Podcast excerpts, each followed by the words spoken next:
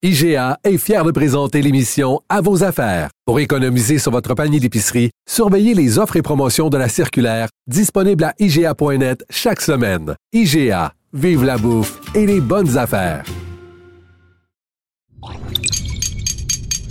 Cube Radio. Il connaît tous les dessous de la politique. L'économie, la santé, le transport.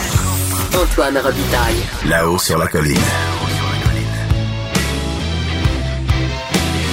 Cube Radio.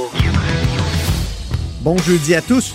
Aujourd'hui à la haut sur la colline, saviez-vous que le Nouveau-Brunswick électoral s'enthousiasme actuellement pour l'énergie nucléaire? Alexis Deschaines, ancien collègue de TVA, maintenant avocat en Gaspésie, nous en parle et analyse les effets que pourraient avoir les décisions énergétiques de la province voisine sur Hydro-Québec. Mais d'abord, mais d'abord, mais il y a le compteur au bout du fil.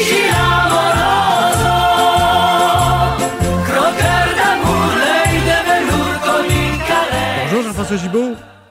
Bonjour Antoine. Notre compteur et accessoirement directeur de la recherche à QMI. Parlons de transport en commun, mais prenons un peu de champ, un peu. Habituellement, quand on parle de transport en commun, on a un sujet en particulier, on a un projet en particulier. Et là, on apprend, par exemple, que les revenus du RTC en sont en chute libre. Et, et toi, tu veux vraiment susciter une réflexion sur la question? Ben, il va falloir, Antoine, c'est nécessaire parce qu'il y a une raison pour laquelle les revenus du RTC sont en chute libre. Puis, ben, tu aurais pu me parler de la RTM à Montréal, hein, Antoine? Tu aurais pu me parler de pratiquement n'importe quelle société de transport. Ben oui. Et ça ne prend pas la tête à Papineau. Les gens euh, sont à la maison. Dans, cer- dans plusieurs cas, hein, là, on le sait, c'est 75% des employés de bureau qui doivent demeurer à la maison au minimum. Et évidemment, ajoute à ça les gens qui se déplacent, mais qui ont peur de prendre le transport en commun, évidemment, parce que ce sont des endroits clos où c'est difficile de respecter le 2 mètres. Bon, le port du masque est, obligatoire, mais il y a des réfractaires. Il y a pas toujours la police à côté pour faire respecter ça. Moi, j'ai vu plusieurs personnes qui m'ont dit, dans le fond, moi, je, je marche, je prends mon vélo, mais j'ai j'ai une crainte de prendre le transport en commun. Et euh, d'ailleurs, je parlais à quelqu'un qui euh, utilise la ligne orange pour se rendre à- sur son lieu d'études et qui me disait, bien évidemment, avant la pandémie, la ligne orange, tout le monde le sait, s'il y avait un goulot d'étranglement, c'était bien la ligne orange. Mais on Mhm. me dit que ces, ces jours-ci, la ligne orange, hein, il y a de l'écho dans les wagons, là, tellement que, tellement que c'est pas très achalandé. Et, et, et ça m'amenait à la réflexion suivante, de dire, Là, j'écoutais le premier ministre parler, par exemple, des négociations. Il était avec Doug Ford, le premier ministre de l'Ontario, puis il dit, bon, ben, on commence à, à affûter nos couteaux pour nos discussions avec le fédéral, notamment sur des transferts en santé. Ouais. Et euh, il y, a un journaliste qui lui demande, oui, mais le transport en commun. Et là, le- la, la problématique du transport en commun, c'est qu'il va falloir se poser la question, puis peut-être, si on a des, des projets d'infrastructure à privilégier, peut-être aller sur les choses qui changeront pas avec la pandémie. Par exemple, quand on doit faire la réflexion d'aqueducs au niveau des municipalités, ou si on parle, par exemple, le, le gouvernement actuel, bon, priorise les maisons des aînés, je pense que ça va toujours prendre des lieux pour accueillir les aînés en perte d'autonomie et des, mi- des, des milieux de, de vie de qualité. Mais ça, on sait qu'on peut mettre la pédale au plancher pour stimuler l'économie. Ça sera jamais perdu. Maintenant, le transport en commun. Et il va falloir, à un moment donné, se demander, oui, mais de quoi sera fait le monde euh, post-pandémie? On le sait qu'on ne sera pas toujours à 75-80% des employés de bureau à la maison, mais pas mal de monde, hein, Antoine nous dit, on s'attend à ce que ça demeure à 20-30 Ouais. mais si 20, mais si 20-30 des gens re- demeurent chez eux, Antoine, il faut tout repenser des investissements sur les réseaux routiers, routiers mais il faut aussi repenser des investissements dans le transport en commun pour s'assurer de faire les bons choix. Parce qu'évidemment, on, on vous- Ben, Moi, je me souviens du chercheur, euh, chercheur Jean Dubé de l'Université Laval qui est venu au BAP cet été sur le tramway, sur le transport structurant à Québec. Et il a dit que le télétravail, là, euh, euh, ça devrait pas à terme permettre de réduire vraiment la congestion routière. Pourquoi? Parce qu'il y a seulement un travailleur sur trois qui, euh, qui, qui est susceptible de rester en télétravail pour toujours.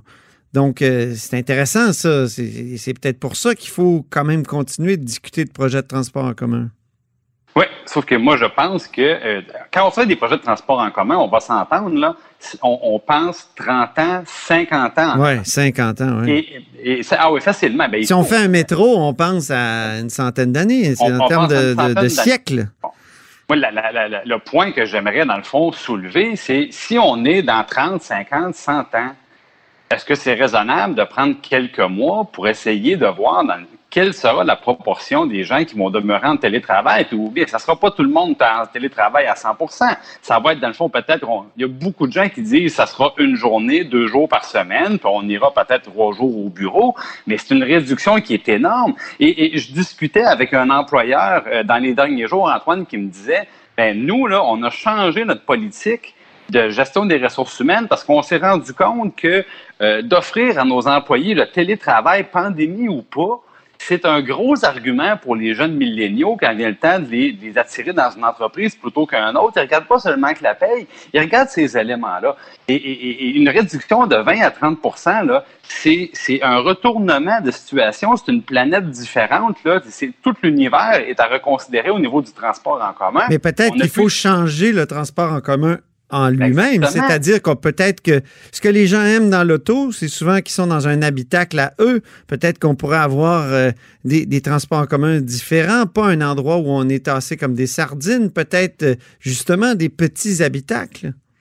Et si les gens, dans le fond, qui doivent moins souvent se, se rendre en ville, peut-être qu'ils vont faire des choix différent, aller rester en banlieue, mais à ce moment-là, est-ce que c'est un transport lourd qu'on doit offrir sur une petite surface ou peut-être plus d'autobus qui vont desservir un plus grand secteur parce que les gens seront moins enclins à, s'approcher du centre-ville?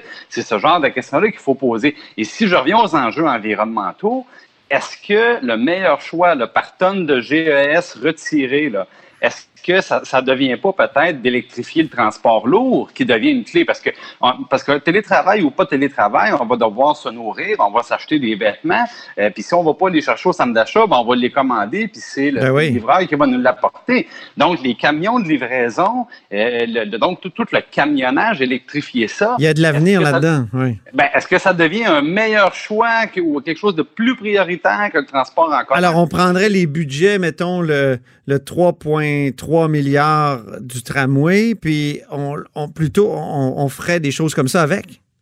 Ben, en fait, ce que je dis, c'est qu'il va falloir mesurer ça hein, au, niveau, au niveau du rendement économique, au niveau du rendement social, au niveau du rendement environnemental. Il va falloir réévaluer tout ça à la lumière de, de nos comportements qui auront changé après la pandémie pour faire les meilleurs choix. Peut-être que le meilleur choix, ça demeurera à Québec de, de faire effectivement le tramway tel qu'on le conçoit actuellement. Peut-être qu'à Montréal, effectivement, ça sera toujours d'élargir le tracé du REM, faire le REM 2 vers l'est de Montréal. Ça se peut très bien. Mais je dis simplement, si on fonce là-dedans euh, avec nos calculs qui ont été faits avant la pandémie, ben, ça serait dommage qu'un projet qu'on prévoit pour 50, 100 ans, on se rende compte dans trois ans que ce n'était pas le bon projet. En effet. Mais ça vaut pour le REM aussi à Montréal, hein? c'est ça que tu ben, dis. Ça, vaut, ça vaut pour les projets qu'on doit prioriser dans les prochains mois au niveau des dépenses en immobilisation, en infrastructure. Il y a certains projets qui sont pressants dont on sait que la pandémie ne va pas affecter leur utilité, ne va pas, va pas diminuer le besoin que les citoyens avaient pour des nouvelles infrastructures.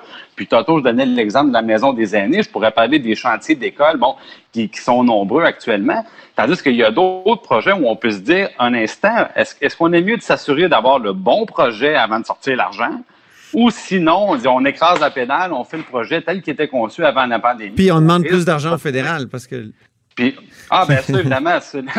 M. Trudeau, évidemment, je ne sais pas s'il va pouvoir offrir plus d'argent pour la santé au premier ministre des provinces. Moi, je ne te le cacherai pas, Antoine, ma crainte, c'est qu'avec un déficit, on parlait de, on parlait de 343 milliards, mais ce chiffre-là est passé date, là, on le sait, parce qu'il y a des prolongations qui ont été annoncées des, différents programmes d'aide. On s'en va plus vers, 400, milliards de dollars. Moi, ma crainte, évidemment, on connaît la, recette du passé du gouvernement euh, libéral fédéral qui a été de pelleter, les, de pelleter le déficit dans la Cour des provinces. Et là, les cloches commencent à sonner. Hein, D'où l'axe Toronto-Québec? Absolument. On, commence à se rendre compte que euh, quand on se compare, on se console moins qu'avant, parce qu'avant, on se disait, bon, vous savez, Canada, Québec, les finances publiques, ça va très bien. On regarde nos voisins, sont dans le trou par-dessus la tête. Nous, on a, on a des chiffres intéressants.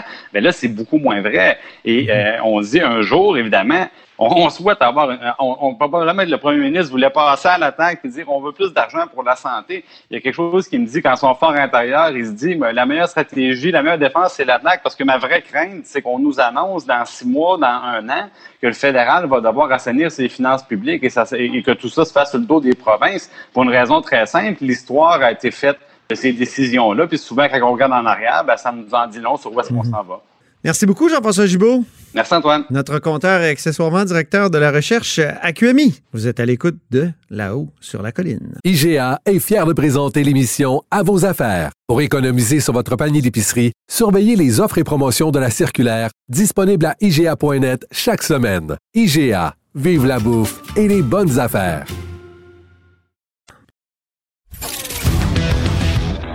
Là-haut sur la colline. Une entrée privilégiée dans le Parlement. Cube Radio. Il y a un engouement électoral pour l'énergie nucléaire au Nouveau-Brunswick. Et oui, c'est les le Nouveau-Brunswick est en élection, comme on sait, mais on ignorait cet engouement euh, pour l'énergie nucléaire. On en discute avec notre correspondant en Gaspésie, Alexis Deschaines, ancien collègue de TVA et accessoirement à temps perdu, avocat dans le district de Bonaventure. Bonjour. Bonjour Antoine. Donc, euh, c'est ça. Mais pourquoi un engouement pour le nucléaire? Ben, ce qui se passe là, c'est que si on, on se fie au chef conservateur, qui est le premier ministre sortant au Nouveau-Brunswick, Blaine Higgs, mais aussi au chef libéral là, qui forme l'opposition officielle, euh, le nucléaire, ce sont les vallées verdoyantes là, qui attendent euh, dans la vallée de, de, de, de la prospérité, le Nouveau-Brunswick. Écoutez, c'est la, la meilleure invention après le, le bouton à quatre trous pour le Nouveau-Brunswick. Vous savez qu'ils sont en campagne électorale, donc là, les chefs rivalisent d'enthousiasme par rapport au nucléaire. Donc, le, le, le, le premier ministre sortant dit qu'avec la technologie nucléaire, il va relancer le Nouveau-Brunswick et même relancer le Canada en Ah entier. oui. Ah C'est oui. vraiment étonnant, chef- Alexis, parce qu'on on se souvient du débat autour de la possibilité que Hydro-Québec achète euh, Énergie Nouveau-Brunswick. Euh, Je pense que c'était 2009-2010. Euh, vous en parlez dans un blog là, qui, est, qui est bien intéressant d'ailleurs. Et euh, il me semble que le, le Nouveau-Brunswick était cassé à cause de la rénovation d'une centrale nu- nucléaire. Pointe-le-Pro, c'était entre autres ce qui motivait euh, le Nouveau-Brunswick à- à faire une vente de feu. Exactement. Pointe le Pro a coûté beaucoup plus cher pour la remettre en état, la réfection. Par contre, ça, ça a finalement été fait et ça fonctionne maintenant. Mais là, ce dont on parle au Nouveau-Brunswick, c'est autre chose. Donc, c'est pas de, de se relancer dans une autre grande centrale, c'est donc de se relancer dans des petites centrales. Ça s'appelle des petits réacteurs nucléaires. Et euh, c'est en vogue, mais ça n'existe pas vraiment. Donc, c'est une Oui, technologie qui est en développement. Et euh, il y a présentement, un peu partout au Canada, une douzaine de fournisseurs qui travaillent à développer ça. Donc, le concept, c'est que c'est une petite centrale entre 2 et 300 mégawatts euh, qui peut être déplacée proche de certaines communautés. Euh, alors, ça, ça fait rêver. là. Pour le, le chef libéral du Nouveau-Brunswick, qui dit c'est une énorme opportunité économique et lui, il voit des milliers d'emplois parce que il y a deux de ses fournisseurs qui euh, font là, la recherche et le développement à Saint-Jean, au Nouveau-Brunswick. Et donc, on espère très fort qu'on sera capable de, de, de développer la technologie, de la mettre en marché et de vendre les petits réa- réacteurs, mais aussi d'en mettre un peu partout au Nouveau-Brunswick pour produire de l'énergie euh, nucléaire, puis aussi pour l'exporter. Ah oui, c'est ça. Mais, mais ce qui motive, je pense aussi le, le, comment dire, ce- cet engouement nucléaire, c'est qu'il faut fermer des cen- centrales au charbon, dont une euh, dont vous avez- sur laquelle vous avez une belle vue, vous, Alexis Deschênes, à oui, en Carleton-sur-Mer. effet. moi, j'habite à Carleton-sur-Mer et de chez moi, on voit très bien de l'autre côté de la baie des Chaleurs la centrale, la centrale au charbon de Belle-Dune. Il y en a d'autres, des centrales thermiques euh, au Nouveau-Brunswick. Celle de Belle-Dune, c'est euh, la plus polluante. C'est- le plus grand émetteur de gaz à effet de serre du Nouveau-Brunswick. Ça produit 500 mégawatts d'électricité à partir du charbon. Mais euh, vous avez raison, en, en 2016, le gouvernement fédéral a annoncé que toutes les centrales thermiques au charbon devraient être démantelées d'ici 2030. Donc, le Nouveau-Brunswick se retrouve dans une situation où il doit euh, diversifier ses sources d'énergie, il doit passer à autre chose. Et euh, donc, le chef conservateur actuel, Blaine Higgs, lui, ce qu'il a voulu faire, c'est premièrement de relancer la fracturation hydraulique en, gaz naturel. Alors, il a passé euh, une modification réglementaire l'année dernière, mais aussi de se lancer dans le nucléaire. Alors, il dit, ça, c'est vraiment, là, les petits réacteurs, on va développer ça, même si les experts disent que ce ne sera pas avant 5 à 10 ans et que ce sera probablement jamais ou très difficilement plus rentable que l'hydroélectricité, eux, ils tiennent à pousser cette idée-là, en tout cas au moins en campagne électorale. Il y aurait une solution bien plus simple pour eux pour diversifier leurs sources d'énergie. Ce serait d'acheter de l'énergie d'Hydro-Québec. D'ailleurs, euh, au début de l'année, il y a une entente qui a été signée entre Hydro-Québec et Énergie Nouveau-Brunswick pour l'achat de, euh, si je ne m'abuse, 47 térawattheures, ce qui est énorme quand même. Mais là, Ah oui, fermer. Belgium, C'est- c'est 500 mégawatts, donc c'est beaucoup moins, mais c'est quand même des besoins énergétiques importants. Ouais. Pourquoi pas aller acheter sim- simplement 500 mégawatts du Québec? Moi, c'est ce qui m'a surpris lorsque je- j'entendais ces, ces discours sur le nucléaire au Nouveau-Brunswick. Et dans le fond, ce que moi j'avance comme point de vue, c'est qu'il y a une réticence, au moins dans le discours politique, à se fier uniquement sur le Québec. Et vous faisiez référence tantôt, Antoine, à la tentative par Hydro-Québec d'acheter Énergie Nouveau-Brunswick en 2009. Mais oui. Euh, à cette époque-là, j'étais correspondant parlementaire à, à l'Assemblée nationale et TVA m'avait envoyé euh, et j'avais visité euh, Fredericton, Saint-Jean. J'avais participé à une, une émission de radio de ligne ouverte. Et là, c'était vraiment euh, frappant. Les gens ne gênaient pas pour dire, écoutez, ce qu'on veut pas, c'est que ça soit Hydro-Québec. Et là, je leur disais, OK, si c'était Hydro-Ontario qui achetait Énergie Nouveau-Brunswick, ils disaient, ben là, ça serait autre chose. Alors, il y a un donc. sentiment... Il y avait Oh, un oui, sentiment québécophobe ou quoi? Oui, oui, il y a un sentiment anti-Québec, beaucoup plus dans le sud, là, du côté de la péninsule acadienne. je- moi, je l'ai pas senti. Mais lorsqu'on va à Saint-Jean, à Fredericton, et ça se trouve encore dans les dans les archives de TVA, là, c'est des reportages que j'avais fait en 2010, au début 2010. Alors, les gens disaient clairement. Et euh, c'était ça. Il y avait donc, il y a un sentiment anti-Québec et euh, le, le, le, le premier ministre de l'époque au Nouveau-Brunswick avait finalement reculé en disant on la fera pas la transaction parce que ça avait soulevé un tollé au sein de la population. Les gens, ça. il y avait peut-être un petit peu de nationalisme le néo-brunswickois, là, Oui. mais il y avait aussi beaucoup le fait qu'on disait non, non, c'est pas vrai que c'est le Québec qui va venir nous fournir en électricité. Alors, c'est ce qui fait que depuis ce temps-là, dans le discours politique, lorsqu'on tourne au il faut qu'on fasse attention. Euh, mais les faits sont têtus parce que dans le fond, la situation est la suivante. Le Nouveau-Brunswick a euh, des infrastructures énergétiques qui sont en décrépitude, dont une centrale à Mactaquac. Oui. Ils ont aussi des centrales thermiques qui vont fermer d'ici 10 ans. Puis en phase 2, ils ont le Québec qui dispose de surplus d'hydroélectricité. Donc, moi, je pense que peu importe ce qu'ils disent dans le discours, ce qui va arriver, en effet, c'est que ça va être de l'hydroélectricité québécoise. Et la preuve, c'est que, justement, il y a une entente qui a été signée entre les deux provinces en janvier 2020 Oui. qui prévoit une augmentation là, importante, là, comme vous le disiez, 47 TWh. Ça, c'est quatre fois la consommation annuelle du Nouveau-Brunswick, mais c'est 47 TWh sur 20 ans. Puis aussi une aide technique offerte par Hydro-Québec pour rénover la centrale de Mactaquac et des discussions pour augmenter les interconnexions. Donc, euh, ce qu'on ce qu'on ce qu'on peut voir là, c'est que il y aura de plus en plus d'hydroélectricité québécoise qui va se rendre au Nouveau-Brunswick pour alimenter les chaumières, mais c'est peut-être pas un discours qui se tient facilement. Et donc moi je pense c'est pourquoi que on fait tant de cas de ces petits réacteurs nucléaires présentement là, dans la campagne électorale au Nouveau-Brunswick, même si c'est un projet qui paraît euh, un peu irréaliste, très coûteux en recherche et développement et, et hasardeux quant à sa rentabilité. Je vous écoute, Alexis, puis j'ai l'impression que c'est comme un écran de fumée, ces petits euh, euh, réacteurs nucléaires. Moi, c'est l'impression que j'ai. Il y a un des euh, un, un professeur de l'Université de la Colombie-Britannique qui a été rapporté dans une entrevue au Devoir. Il disait avant que ça soit plus rentable que l'hydroélectricité, ça va prendre des milliers de petits réacteurs, des centaines de millions de dollars, peut-être même des milliards en développement et plusieurs années aussi. Donc, euh, vous savez, au Nouveau-Brunswick, il y a quelques années, euh, Antoine, puis il n'y a pas si longtemps que ça, il parlait beaucoup de lancer une centrale à l'hydrogène. Oui. Et euh, le chef libéral, oui, vous vous rappelez C'est de la science-fiction, hein? C'est ça que Ben, vous écrivez ça, dans votre papier de, dans le blog parce- Graffiti, oui. Oui, puis tout- tout- tous les scientifiques disaient ça serait bien le fun, mais ça n'existe pas. La technologie est pas rendue là.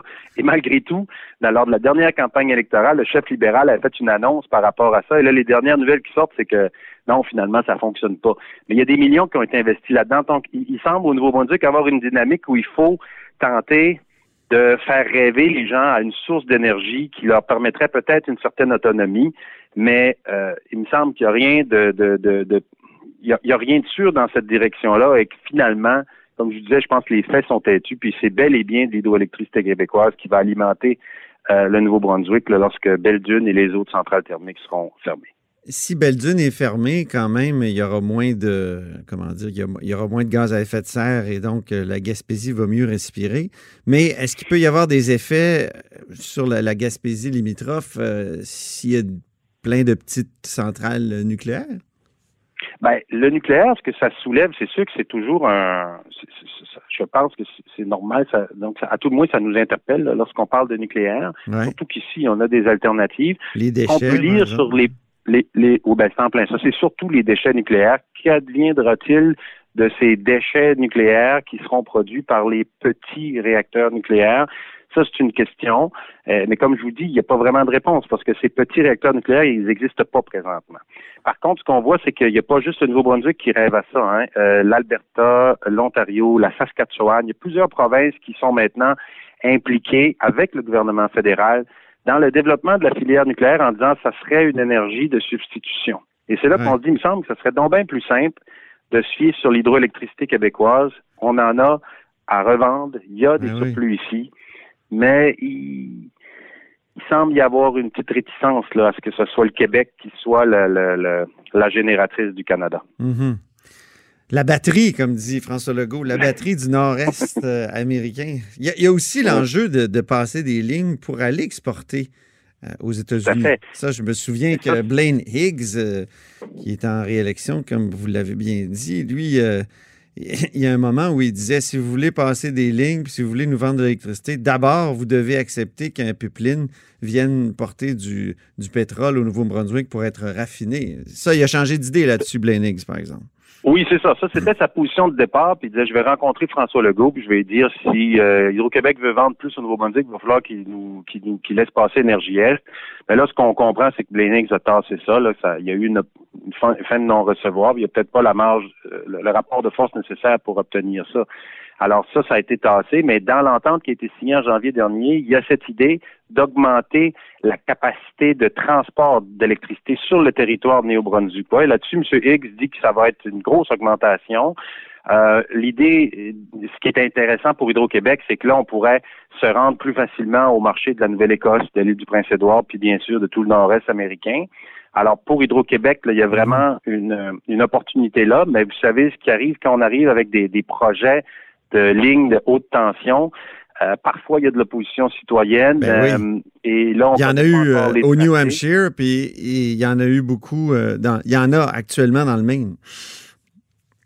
Oui, oui. Alors, ça, ça va être la prochaine chose à, vérifier. Jusqu'à quel point le Nouveau-Brunswick est, ouvert pour ça, mais en même temps, il me semble que ce serait clairement l'option plus logique. Qui, on, a une, électricité qui est à bas coût, dont on dispose en quantité, qui viendrait régler le problème là, énergétique du Nouveau-Brunswick et qui, permettrait aussi là, de, à Hydro-Québec d'exporter davantage. Donc, dans le fond, moi, j'ai un peu l'impression que la tentative de 2009-2010 qui a échoué, on est en train de la refaire dix ans plus tard, mais avec beaucoup plus de, de, finesse euh, diplomatique ou politique. Ah oui, c'est ça. Comme vous dites un peu, on, y va avec l'écran de fumée du nucléaire, là, mais euh, il y a quand même 47 TWh de plus d'ici 20 ans, puis il pourrait en avoir plus encore. Alors, euh, je pense que c'est peut-être plus ça qui se passe dans la, réalité du terrain. Parlons de la Gaspésie en terminant, Alexis. Euh, est-ce qu'il va y avoir des suites à cet été où les, Québécois ont redécouvert la Gaspésie, l'ont même envahi, même parfois ça, a eu des effets euh, déplorables. Est-ce qu'il va y avoir des suites, c'est-à-dire est-ce que vous pensez que ça, il peut y avoir un exode urbain vers la Gaspésie?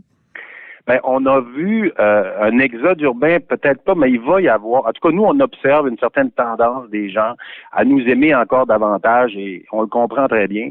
Euh, l'été a été euh, absolument fantastique ici. Moi, j'habite à Carleton-sur-Mer. Dans Baie-des-Chaleurs, il y a eu un afflux de touristes, mais il y a toujours beaucoup de monde l'été. Il y en avait peut-être un peu plus cet été. Ça n'a pas causé de problème majeur on avait des infrastructures pour les accueillir et euh, c'est une bonne nouvelle pour la Gaspésie parce que nous, ce qu'on offre, entre autres, euh, c'est ça, c'est la beauté des paysages, c'est euh, la douceur de vivre, la chaleur de, des, gens. Donc, ce qu'on espère, c'est que ça continue. Ce qu'on espère, c'est que les habitudes des Québécois là, qui ont été un peu cet été, qui ont été forcés de rester au Québec, euh, que les habitudes vont changer et que de plus en plus de Québécois vont, vont adopter la Gaspésie comme destination vacances parce que oui, la mer est chaude. C'est pas vrai que c'est juste au Nouveau-Brunswick qu'on peut se baigner.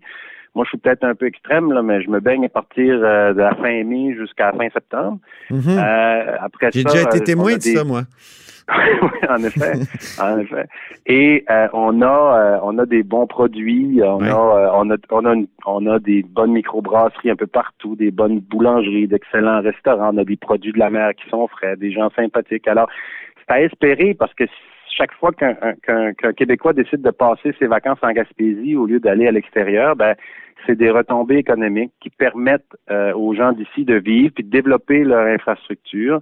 Et il me semble que ça, c'est une belle façon d'allier justement l'urbanité et, et- et la ruralité, euh, de, de créer des liens aussi de solidarité parce que la Gaspésie a besoin qu'on l'accompagne. La Gaspésie a besoin d'avoir des infrastructures et je me dis, plus il y a de gens de la ville qui viennent, plus ça va être facile de compter sur l'appui des, euh, des, des Mhm. urbains du Québec pour euh, permettre à la Gaspésie d'avancer. Vous savez, on a des problèmes d'infrastructure ici au niveau du transport là, ferroviaire, c'est pas encore rétabli, Ah oui, aérien avec tout ce qui se passe. Au lieu d'investir dans une cimenterie, on aurait peut-être dû investir dans les trains. Mais c'est mon commentaire éditorial, Alexis Deschaines.